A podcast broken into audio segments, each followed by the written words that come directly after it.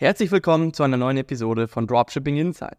Ich bin euer Gastgeber und heute tauchen wir tief in eines der größten Kopfschmerzen im Dropshipping-Business ein. Lieferprobleme.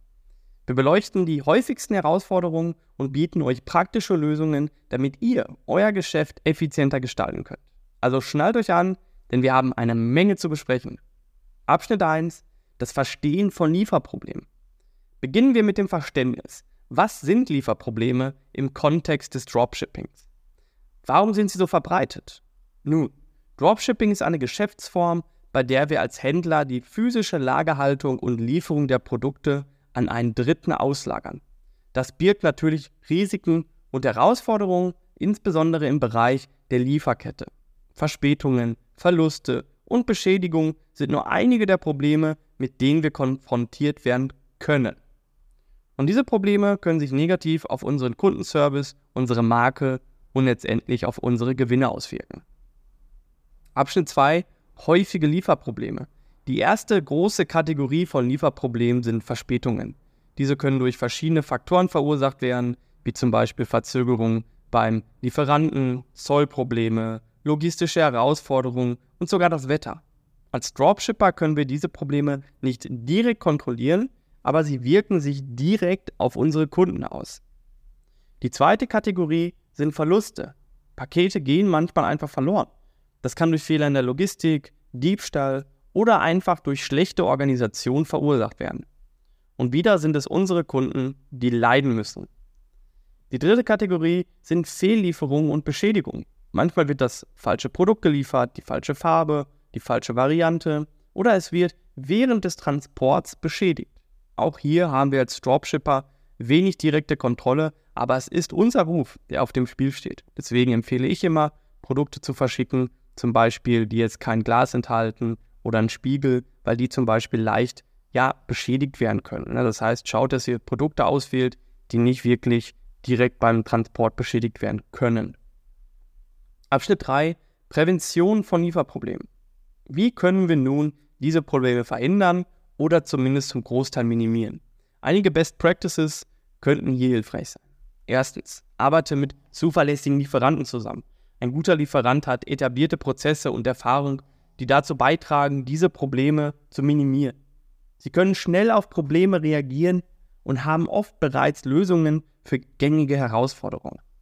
Zweitens, investiere in eine gute Logistiksoftware. Diese Tools können helfen, Lieferkettenprobleme zu identifizieren und sogar vorherzusagen, bevor sie zu großen Problemen werden. Sie können auch dabei helfen, Lösungen zu finden und alternative Lieferketten zu erkunden.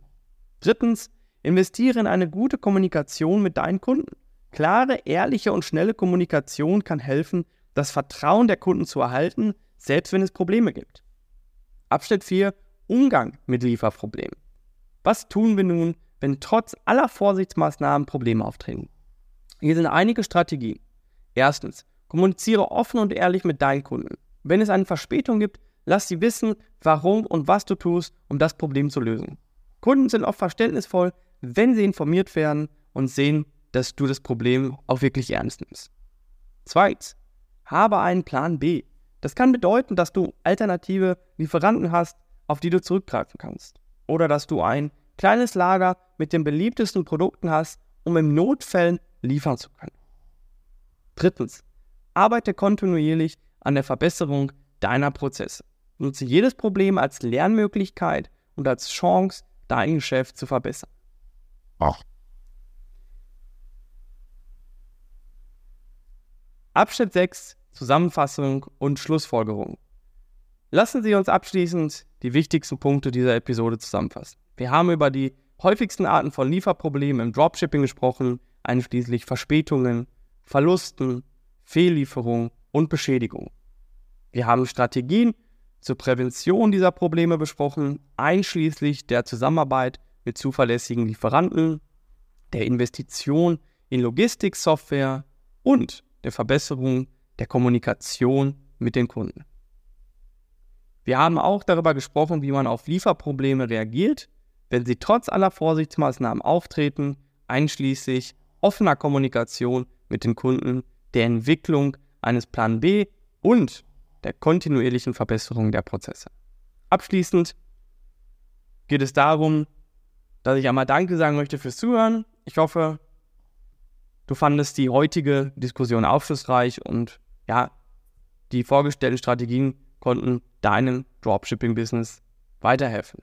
Bleib dran für die nächsten Episoden von Dropshipping Insights, wo wir noch tiefer in die Welt des Dropshippings eintauchen werden. Bis zum nächsten Mal.